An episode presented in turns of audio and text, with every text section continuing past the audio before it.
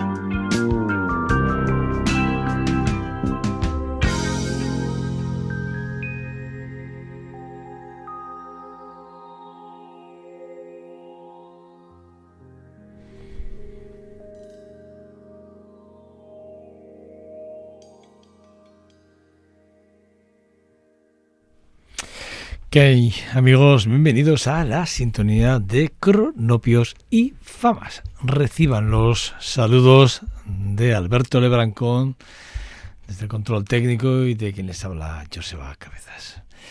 Bueno, eh, siempre que mm, hacemos una mirada retrospectiva y lo hacemos con, con este tipo de, de canciones, Robert Plant, ni más ni menos, es, evocar aquellos momentos, remontémonos a los años 80 y hablemos de Led Zeppelin, ¿no? Era bueno, quien es actualmente compositor, músico, productor, quien fue eh, y seguirá siendo el cantante de los, de los Zeppelin, bueno, pues publicaba un álbum que a mí me gustó mucho, uno de los álbumes que probablemente más me hayan gustado desde su carrera en solitario, que es de The Principal eh, of the Moment, que está publicado en el 83, un disco, a mí me parece que dentro, de, dentro del hard rock debería considerarse una de esas joyas a tener muy en cuenta en el que además participa como invitado eh, Barrymore eh, Barlow, que es el batería,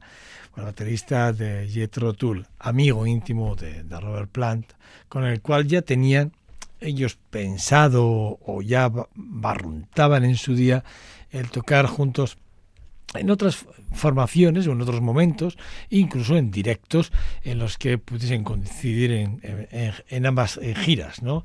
Tanto él, Robert Platt por, su lado, como, como Barrymore Barlow a través de, de Bueno, pues un, para mí un álbum, repito, está publicado en el 83, venía de, de Pictures, de Pictures, perdón, Pictures at eh, Eleven, es el, el, álbum del 82 que publicase eh, Robert Platt, también otro álbum para mí muy, muy, muy reconocible en la figura y en la forma conceptual de Robert Platt. Y la verdad es que, bueno, pues un, dos álbumes prácticamente consecutivos para tenerlos muy, muy en cuenta. Dentro de la formación eh, también nos encontramos a Robin Blunt y, como no, también en algunos cortes, aparte de, Barrymore Blow, como sí que acabo de deciros, también estaba Phil Collins, o está Phil Collins en, eh, a las baterías. Bueno, la verdad es que, repito, un álbum que a mí con el cual me apetecía mucho arrancar, en el que, bueno, Big Long es el tema que, el tema que hemos extractado o cortado. En este tema era Phil Collins el baterista, concretamente. Bueno, eh, y seguimos adelante. Y lo vamos a hacer para mí con otra de esas bandas míticas. Me voy a remontar al 71 eh, sí, 71 más o menos, cuando deciden los Bad, Badfinger, deciden acercarse al estudio de grabación de, Apple Records de los Beatles para grabar aquel Day After Day o aquel Baby Blue, que es el que vamos a escuchar, uno de esos temas reconocibles, no, más que reconocibles, una de esas canciones que se incluyen en aquel eh, Start, eh, Up de 1971 de la banda de los Badfinger, que a mí me parece que es esa, es, que por cierto está escrita por Pet Ham, que, que es eh, para mí uno de los grandes compositores, sin lugar a dudas. Él es también el responsable de la canción The Day After Day y, y también es responsable de, No Middle Water, Watts, perdón, que también es uno de esos temas para tener muy, muy, muy en cuenta.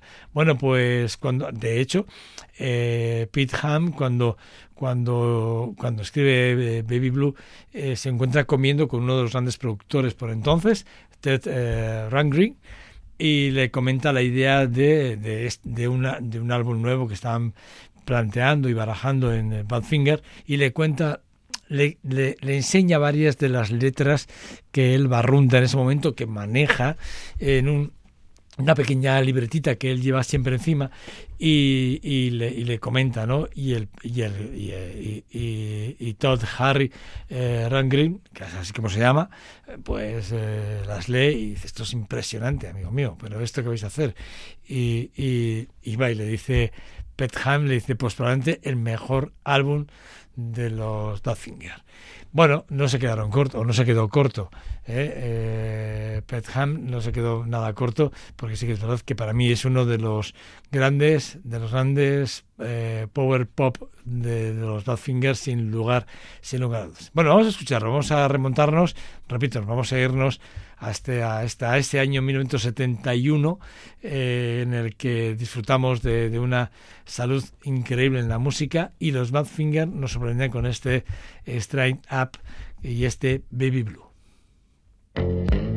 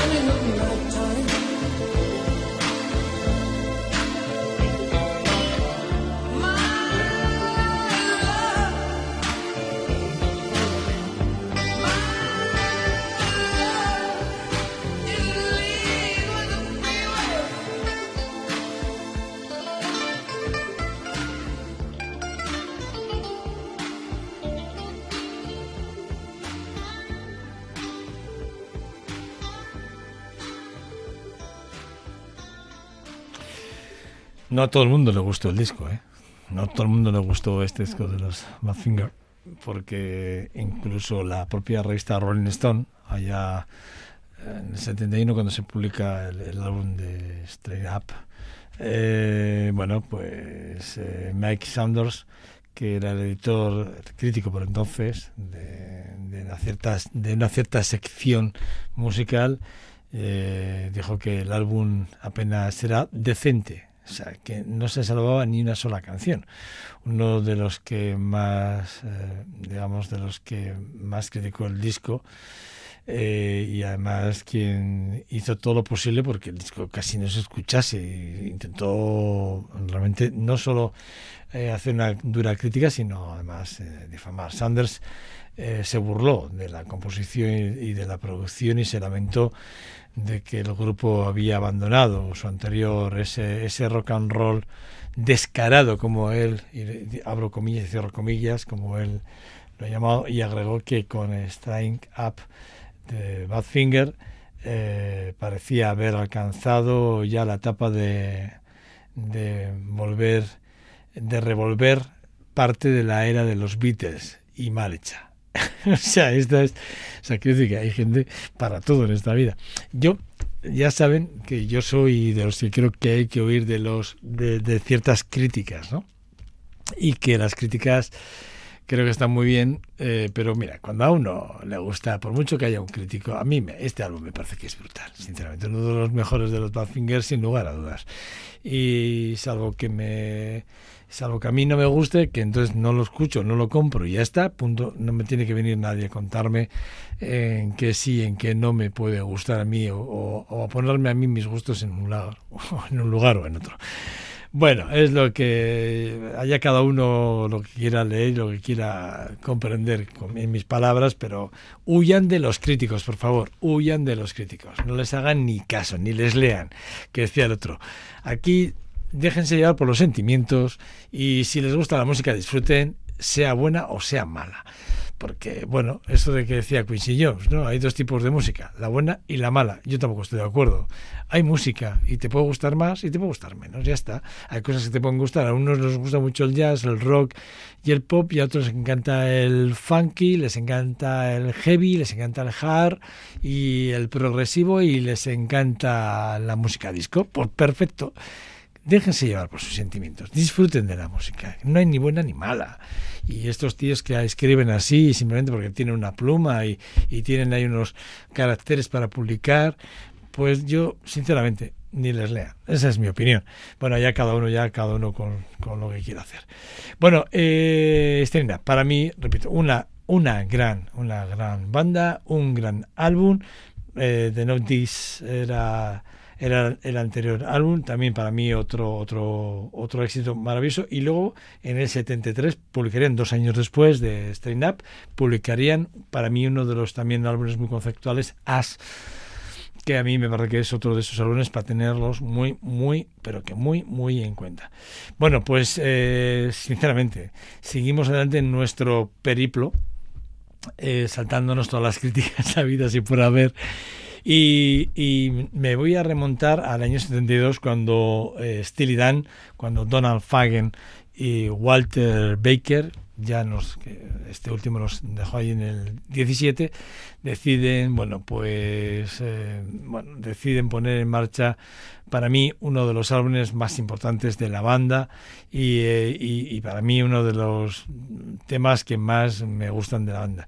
Eh, eh, Aja es el, el, álbum y Deacon o Deacon Blue Blues, perdón, publicado en 77, sería probablemente uno de los álbumes más, interesantes e importantes del dúo.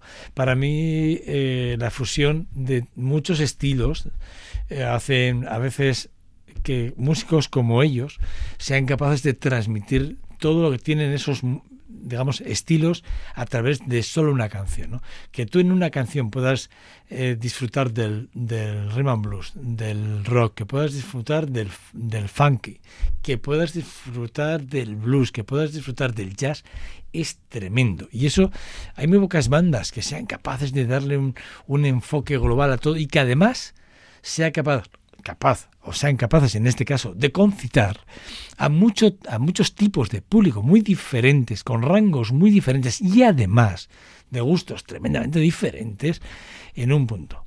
Y esto se llama estilidad. Vamos a escuchar, repito, uno para mí de los temas más impresionantes, o uno de los álbumes más impresionantes, eh, que por cierto ganó, ganó el Grammy a la mejor, al mejor arreglo para álbumes, no clásica, eh, creo que en el mismo año, en el 77, el 23 de septiembre, creo que fue cuando se publicó, pues en ese mismo año. Eh, ABC Records dijo, dijo, hizo una, dentro de la presentación, dijo que para ellos había sido uno de los discos más importantes de su carrera. Estos han grabado con, con Larry Carter, han grabado, eh, o, dentro de las formaciones ha estado Víctor Feldman, ha estado Wayne Shorten, ha estado, ha estado Enrique Morata, eh, es que han tocado con todo lo más granado del mundo mundial dentro de la música. Ha estado Mark Knopfler, ha estado Jet Porcaro, Debbie Page, ahí ha estado, eh, eh, bueno, Larry Tenur, Anthony Jackson, ya también ya desaparecido, Ian Bullock, bueno, grandísimos los Stilidan.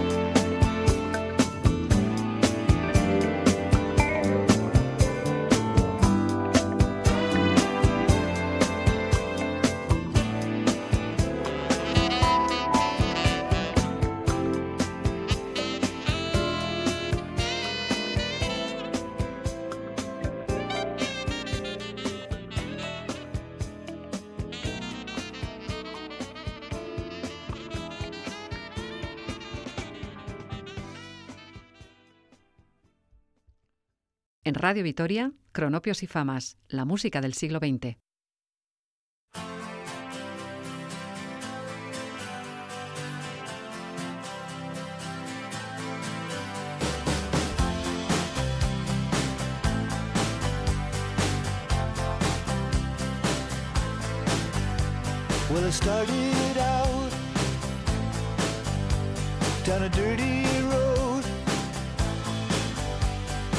Started out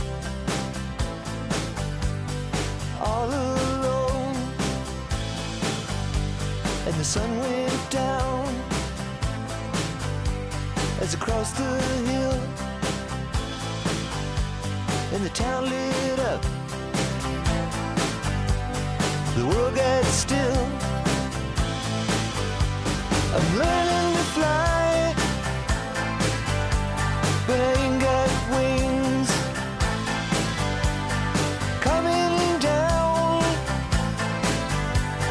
The hardest thing.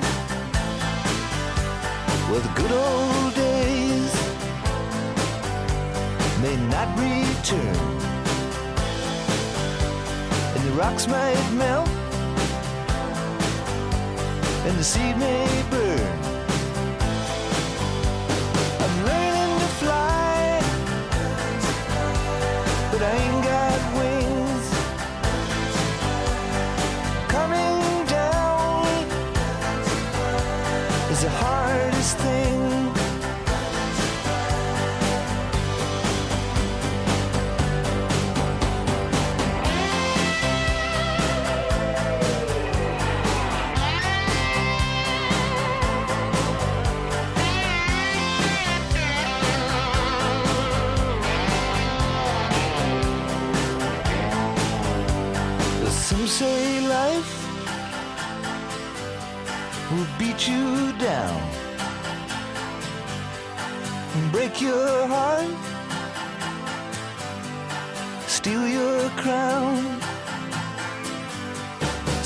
Started out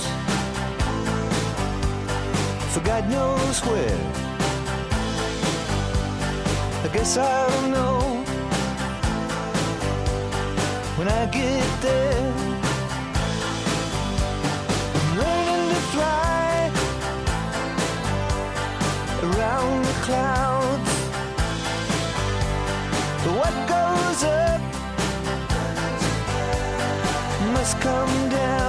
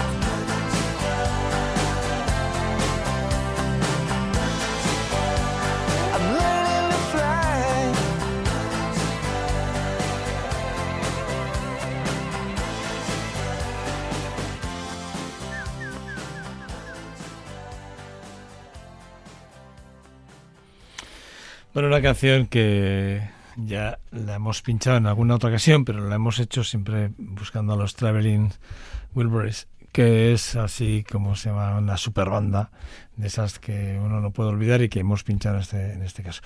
Bob Dylan de esta canción también hizo en su día una, una- un arreglo y, el día de su cumpleaños, el 2017, en el concierto de Bob Field, el día del cumpleaños de Tom Petty, que es de quien hablamos, eh, le dedicó la, la canción a su queridísimo amigo Tom Petty.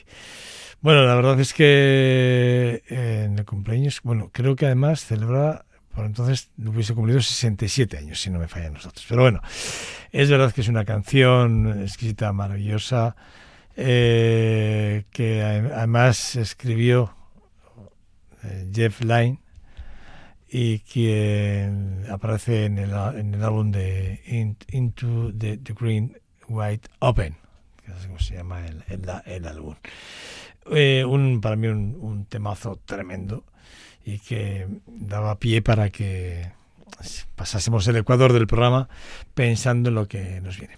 Fíjense, en una entrevista que le hicieron a, Tom Petty en el 2006, eh, a eh, él, él reconocía que, que él empezó a pensar en bandas y empezó a pensar en lo grande que podía llegar a ser en el momento que vio a los Beatles en el, show de Ed Sullivan Show, la redundancia, y que se tragó, grabó la entrevista aquella, que se le quedó muy marcada y que desde entonces él tenía un objetivo que era llegar a cumplir su sueño, que era tener bandas y bueno, de hecho él creó de, de, de Sound de Sound Winners eh, fue la primera banda, luego de Epics y después hizo de Modcraft donde ya aparecían Mike Campbell y, y, y eh, Teach, que serían dos futuros miembros de los Hairbreakers con las que grabaría esta joya que acabamos de escuchar y otras muchas a lo largo, a lo largo de la vida de, los, de, una de las bandas, para mí, repito, de Tom Petty and the Hairbreakers. La verdad es que, bueno, siempre que hablamos de Tom Petty, yo con todo respeto, es, que- es que casi me pongo de pie, ¿no? Eh, Le tengo tal respeto a su forma de componer, a sus letras, maravillosas letras, a su forma de interpretar, de interpretar, perdón, maravillosas. Yo creo que, que el que sabe de, Tom Petty, quien se acerca a la figura de Tom Petty en algún momento, sea por un lado o por otro, se engancha a él para, toda la vida. Y es lo que me pasó a mí ya hace muchísimos años. Tom Petty siempre está en- en- en- dentro de, mis momentos. Y no solo es no solo para mí, sino para grandes músicos de la historia de, de la música en general.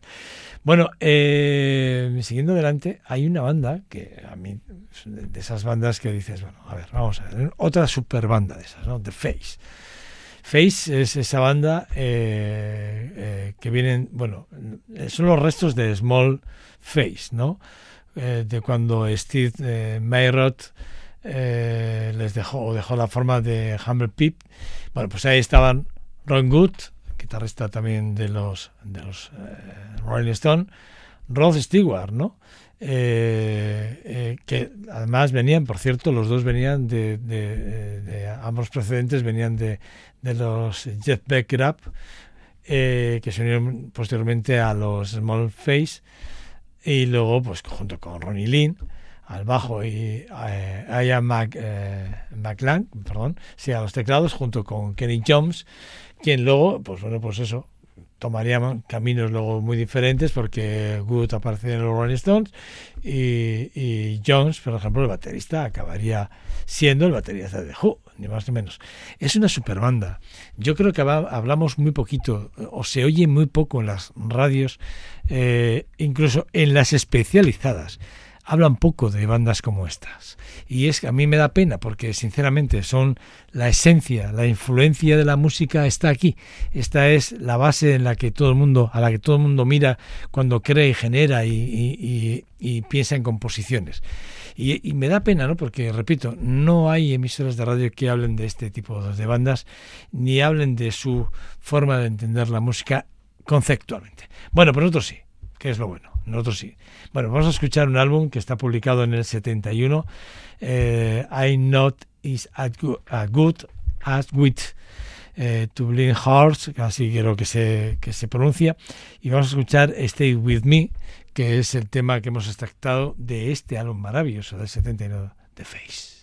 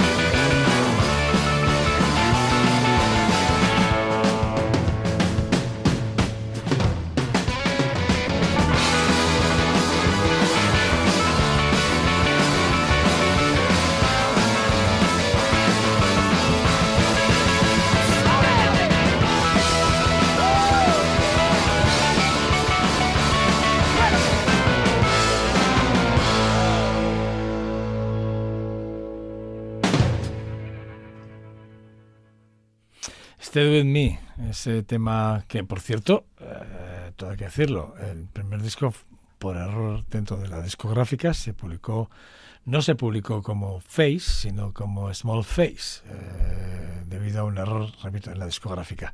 Ahí aparecen temas como este de, de Had Me Real, Real Good Time, que me parece que es brutal, o el Cindy eh, Incidental, que es otro de los temas increíbles, o aquel Paul Hill Richards, que tela, tela, tela.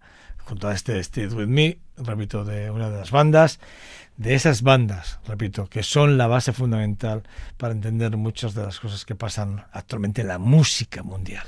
Ahí estaban, dentro de los Face, estaba Ronnie Wood, Kenny Jones, Ian McGrath, que ya, bueno, pues ya nos dejó, Glenn eh, McLuck eh, y bueno, pues estaba Rod Stewart. eh, y, bueno, por cierto, Ronnie, Lynn, que también, que también ya nos dejó, a todo hay que decirlo, ahora, ahora, que, ahora que recuerdo. Bueno, pues eso, pues, que siempre hay que mirar atrás y retomar esa, esa es, bueno, tomar perspec- perspectiva, ¿eh?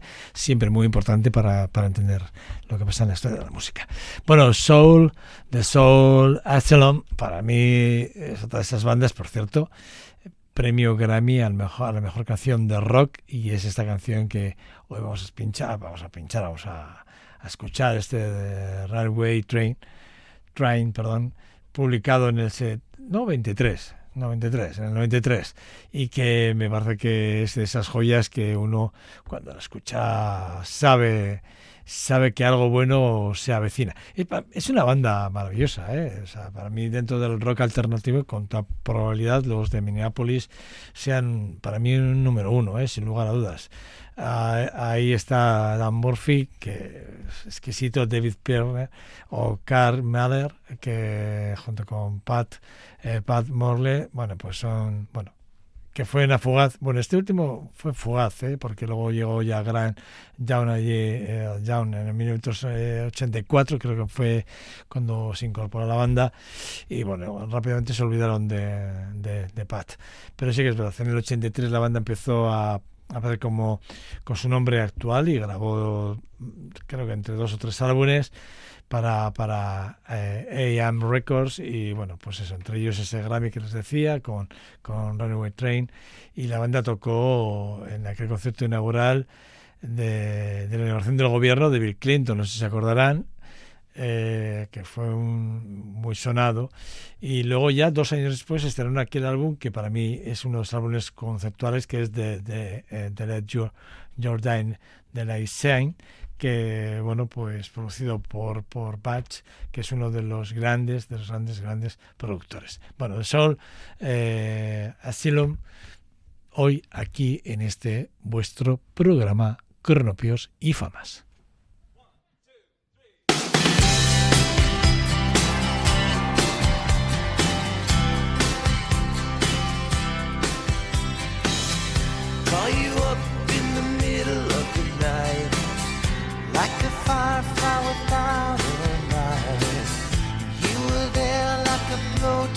burning. I was a key that could use a little turning. So tired that I couldn't even sleep. So many secrets I couldn't keep. Promised myself I wouldn't.